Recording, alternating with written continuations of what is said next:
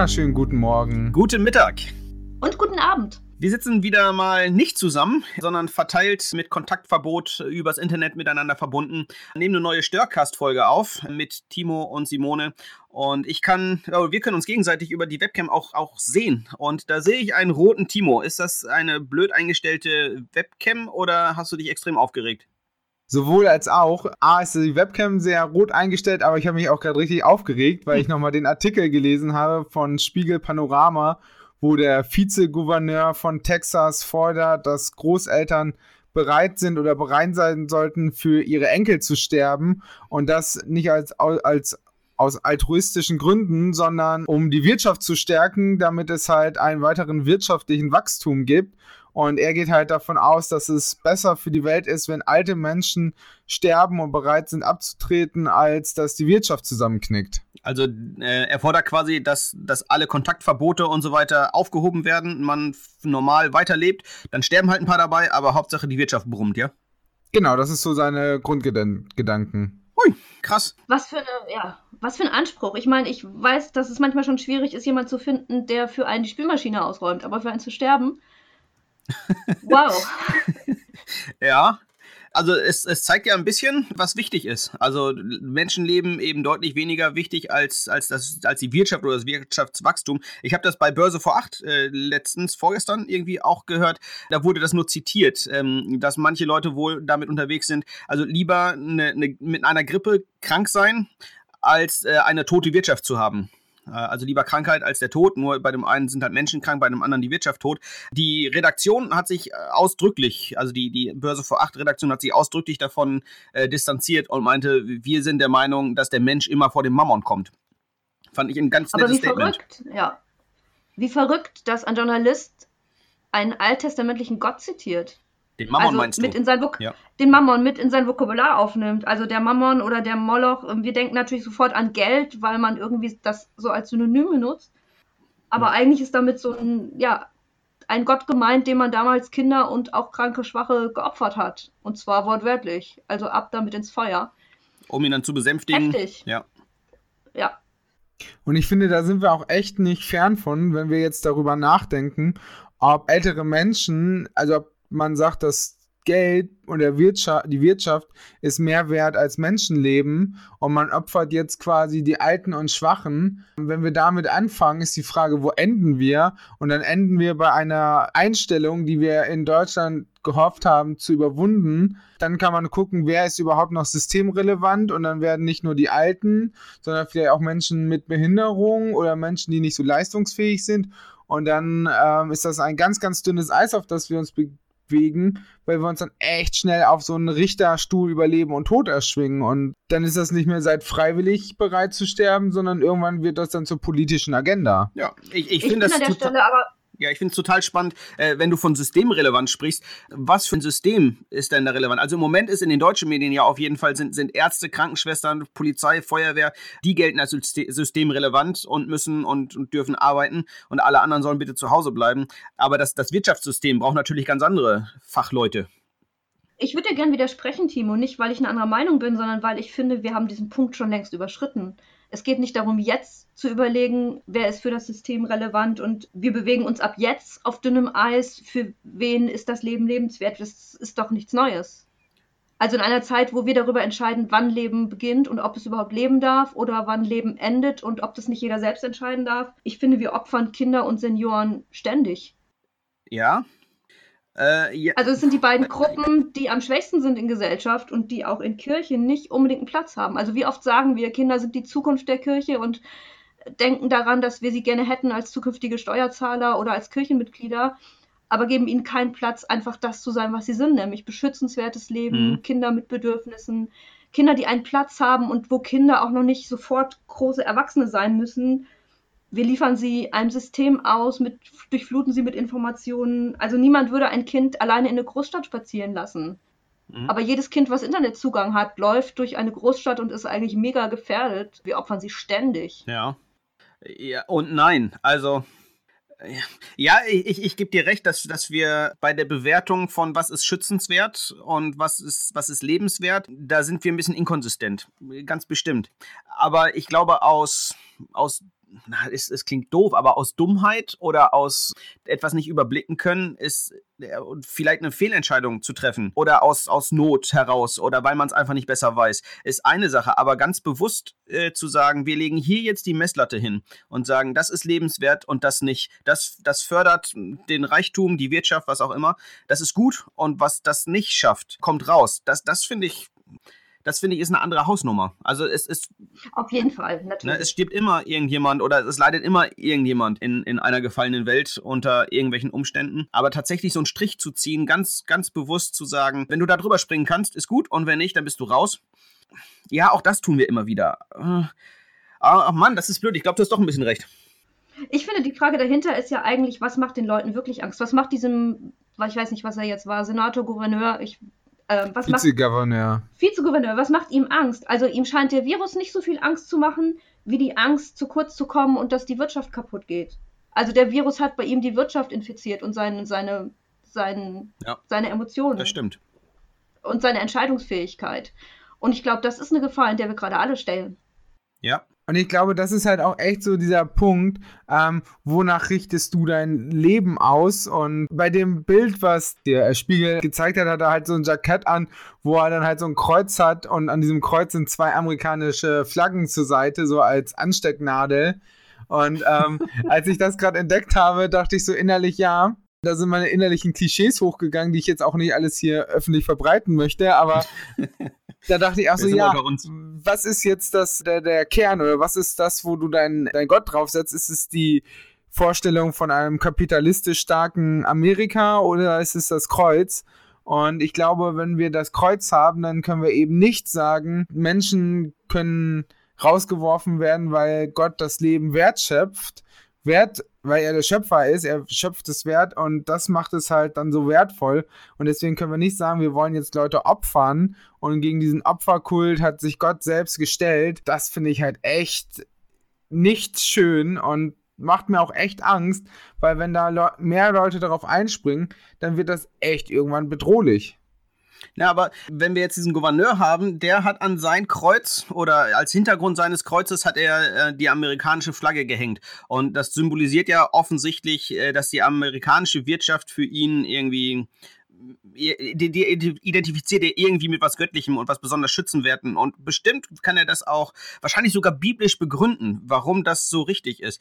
Für mich stellt sich dann ganz schnell die Frage, was, was hänge ich hinter mein Kreuz? Bei mir sind es bestimmt keine amerikanischen Flaggen, aber was was nehme ich als, als ganz hohen Wert, begründe ihn sogar noch irgendwie biblisch, habe tatsächlich im Moment meine Schwierigkeiten mit, mit dem Shutdown, dass, dass wir keine Gottesdienste feiern können, dass Kirche irgendwie nicht mehr so ist, wie sie mal war, kommen da irgendwo in, in persönliche Existenzängste ein Stück weit mit rein. Was ist, wenn, wenn wir zu einer Kirche kommen, wo wir gar keinen Pastoren mehr brauchen? Was mache ich dann in der nächsten Zeit? Das, das ist also da, da, merke ich, dass ich an, an meinen Jesus auch Dinge dran knüpfe, die schwierig sind, glaube ich. Also wo ich auch nicht nur Jesus am, am, am Revers hängen habe, sondern auch noch irgendwelche anderen Symbole mit dazu pappe. Und ich glaube immer dann, wenn ich das tue, und ich finde mich da auch extrem wieder, dass ich dem Kreuz einen anderen Hintergrund gebe als das, was es mal hatte. Immer wenn ich das tue, vergesse ich, dass jemand schon freiwillig gestorben ist. Für mich. Wow.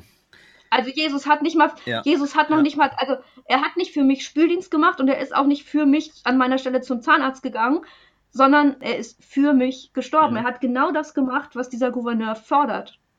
Und zwar nicht, weil er Senior ist und gedacht hat, naja, mein, ich habe die besten Jahre hinter mir, sondern er war mitten in seinen besten Jahren.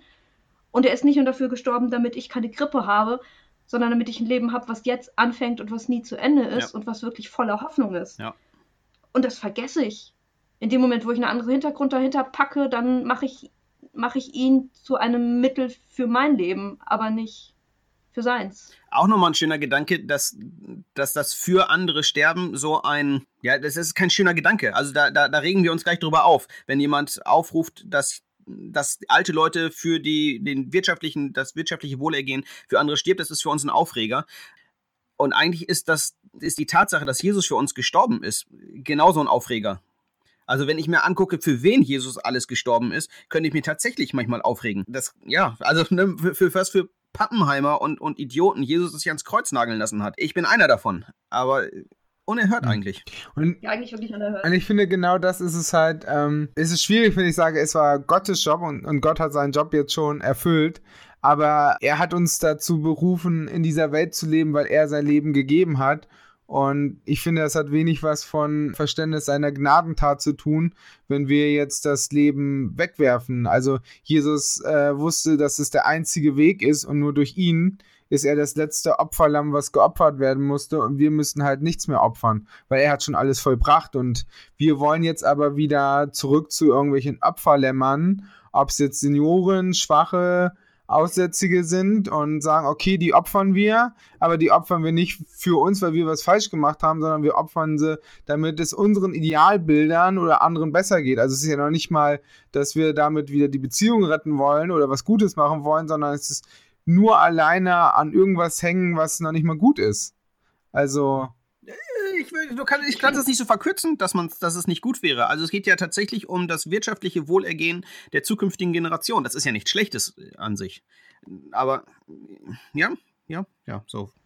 Ich finde, also dieses Beziehungsding, ne, damit Beziehung wiederhergestellt ist. Ich erlebe gerade, dass eben Beziehung zwischen Kindern, Eltern, Senioren, Großeltern, Generationen, das ist was ist, was total gefährdet ist und was auch immer mehr in den, ja, immer mehr ins Hinter Treffen, wie heißt das, geraten ist, also in den Hintergrund gerückt ist. Mir fehlen jetzt sogar schon die Worte dafür, weil, ich, weil es einfach so, so separiert ist. Ne? Kinder haben ihre eigene Welt, Erwachsene haben ihre eigene Welt, die Senioren haben ihre eigene Welt und Kinder sind so in 1035 Beziehungen verwickelt, ob analog oder digital. Da können Senioren nur von träumen. Deren größtes Problem ist Einsamkeit. Mhm. Und ich finde es so genial, dass Jesus sein Leben gegeben hat, damit wir wieder echte Beziehungen lernen. Und das ist ja das, was wir gerade während dieser Coronavirus-Zeit auf einmal lernen, dass wir es wirklich verlernt haben und vermissen. Ja. Also auf einmal, auf einmal sind wir einer Beziehungslosigkeit ausgesetzt, die wir vorher die ganze Zeit schon gelebt haben, aber auf einmal merken wir, wie sehr wir es eigentlich vermissen. Wenn das mal nicht auch eine Chance ist. Absolut. Ich, ja, ich fände es dann aber irgendwie besser, wenn Omas und Opas ihre Enkel anrufen und Enkel dann tatsächlich mal ans Telefon gehen und sich Zeit nehmen, mit ihren Großeltern zu reden, als wenn Omas und Opas sagen, komm, wir sterben jetzt mal, damit unsere Kinder mehr Taschengeld haben können. Also meine mein persönliche Fall. Einschätzung. So, aber äh, ja, klar ist das auch wieder eine Chance zu sagen, wenn, wenn Generationen was füreinander zu, tun wollen, dann ist jetzt die Zeit dafür. Dann könnte man gerade jetzt etwas dafür tun. Und das sollte meiner Meinung nach eben nicht darin enden, dass sich manche Leute Coronavirus einfangen und daran sterben, einfach nur damit es den anderen wirtschaftlich besser geht. Ja. Da gibt's. Und im Umkehrschluss auch, es kann sein, dass sich Menschen infizieren, es kann sein, dass ich in zwei Wochen krank bin oder keine Ahnung, wir sind da alle nicht ja. vorgewappnet. Und diese Zeit als eine Zeit zu nutzen, wo wir die Beziehung zwischen den Generationen klären. Also ganz konkret, wenn, wenn da Rechnungen offen sind, die zu begleichen. Also nicht nur finanziell, sondern auch emotional und zu sagen, Mensch, ich weiß nicht, wie lange ich lebe, aber ich möchte Sachen geklärt haben. Ja. Ich möchte meine Eltern Dinge fragen, die ich sie schon immer mal fragen wollte. Ich möchte jemandem vergeben und ihn loslassen. Ja. Oder, oder, oder. Ich glaube, das ist vielleicht auch das Wesentliche, dass es eben nicht darum geht, dass wir jetzt einander in Wirtschaftlichkeit aufrechnen, sondern dass wir uns in Gottes Perspektive betrachten. Und Gott sieht uns nicht in der Frage von wie viel Bruttoinlandsproduktpunkte habe ich quasi gesammelt und am Ende werde ich, wenn ich in den Himmel mhm. komme, gefragt, wie viel äh, Bruttoinlandsprodukte hast du für dein Land geopfert, sondern er sieht uns, er liebt uns, wir sind alles seine Kinder, wir sind Geschwister untereinander, auch in der Familie sind wir Geschwister untereinander. Und das macht es dann ja auch deutlich, dass wenn wir uns begegnen in den Generationen, vielleicht gerade das erstmal heilen müssen, dass wir einander nämlich nicht als Kapitalanlage oder als Kapitalverschwendung ja. sehen. We wehe, du bist ja. zehn Jahre länger in ja. Rente, als was du eingezahlt hast. Diese ganze Frage von Generationsverträgen ändert die Perspektive, wenn wir einander durch die Liebe Christi sehen. Und das ist jetzt ein bisschen platt und pathetisch, aber ich glaube, das ist halt echt so ein Kern, wenn wir einander anfangen, immer in alle Bereiche abzuschieben. Nichts gegen Pflegeeinrichtungen und Seniorenwohnheime und Wohngruppen, die richtig gut sind. Aber wenn wir einander äh, wirklich so aus dem Leben ver verdrängen, dass wir nicht mehr wissen, mhm. wer ist was, wie sieht eigentlich meine Familie aus, dann habe ich natürlich auch keinen Bezug dafür. Also. Ja. Das ist nochmal ein, ein, ganz, ein ganz toller Blick auf, auf dieses Wort äh, Generationengerechtigkeit. Also, wo du es gerade eben sagtest, dass man sich nicht darin bewertet, dass man, dass man zu viel Wirtschaft für sich aufbraucht, dass man zu viel Rente verbraucht oder sowas, sondern Generationengerechtigkeit in, im Sinne von, äh, Jesus hat Gerechtigkeit geschaffen, auch zwischen den Generationen. Und das, das misst sich nicht in Geld, sondern es misst sich darin, dass man sich gegenseitig liebt und wertschätzt. Und diese Möglichkeit hat Gott geschaffen, weil er eben all das, was zwischen uns steht, all die, die nervigen Kuchentreffen bei Tante sonst wie und, und all die Verletzungen, die uns unsere Eltern zugefügt haben oder der, die, die Nerven, die unsere Kinder kosten, all das können wir ans Kreuz tragen und, und loswerden tatsächlich und Beziehungen tatsächlich nochmal leben. Also da ist eine echte Generationsgerechtigkeit möglich, dank sei Jesus. Das ist genial. Und er ist tatsächlich ja. gestorben. Ja. Und ich hoffe, dass ich hoffe, also manche Leute sagen ja, ey, mein Gott ist echt für mich gestorben. Kannst du echt, mit dem kannst du abrechnen, den hm. brauche ich nicht. Ich wünsche mir, dass, ähm, dass wir, dass du, der du diesen Podcast hörst, eben nicht sagst, ey Mann, Jesus ist für mich gestorben, den brauche ich nicht, sondern dass du sagen kannst, Jesus ist für mich gestorben und ich bin gerecht. Und selbst wenn ich ungerecht mich also wenn ich mich ungerecht behandelt fühle oder wenn ich ungerecht war zu anderen, ich bin gerecht gesprochen. Und das ist das, was wir die nächsten Tage in der Passionszeit, Karfreitag und so begehen werden. Diese Erinnerung daran, du bist gerecht. Du musst dir nichts mehr vorhalten, du musst dir auch nichts mehr vorhalten lassen. Großartig ganz schön, ganz schön hin und her gehopse irgendwie von den Themen, aber total gute Themen, finde ich. Also ich, ich glaube, ich muss den Artikel nochmal lesen und werde wahrscheinlich nochmal 15 weitere gute Gedanken dazu haben, die ich dann hoffe, mit irgendjemandem teilen zu können. Aber das, das ist echt dick, so was, was diese, was diese Aussage ähm, da, da verursacht hat. Also es sind einfach fett gute, fromme, störende Gedanken. Danke, Timo, fürs, fürs Aufbringen. Wo machen wir da jetzt noch eine schöne Challenge raus? Ich, ich bin für das Du, ich bin Genau, also ich, ich, glaube wirklich, dass wir können das. Wir sind gerecht gesprochen. Aber ich bin trotzdem dafür, nochmal dieses große, dicke Brett anzupacken.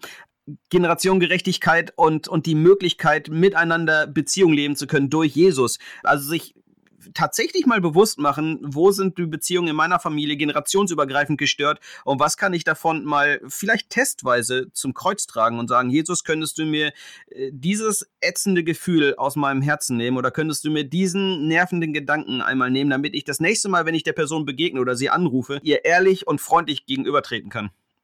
Oder ganz klar Jesus auch zu fragen, wenn du das noch nie in deinem Leben gemacht hast, Jesus, warum bist du ja. für mich gestorben? Genau. Oh, das ist gut. Super störende Gedanken. Wir kommen auch schon wieder zum Ende unserer äh, Folge. Heute vielleicht ein bisschen spontan, chaotisch zu einem Thema. Ich fand es trotzdem sehr gut. Vielen Dank. Total. Und dann hören wir uns die Tage, würde ich sagen. Auf Wiederhören. Macht's gut. Bis dann.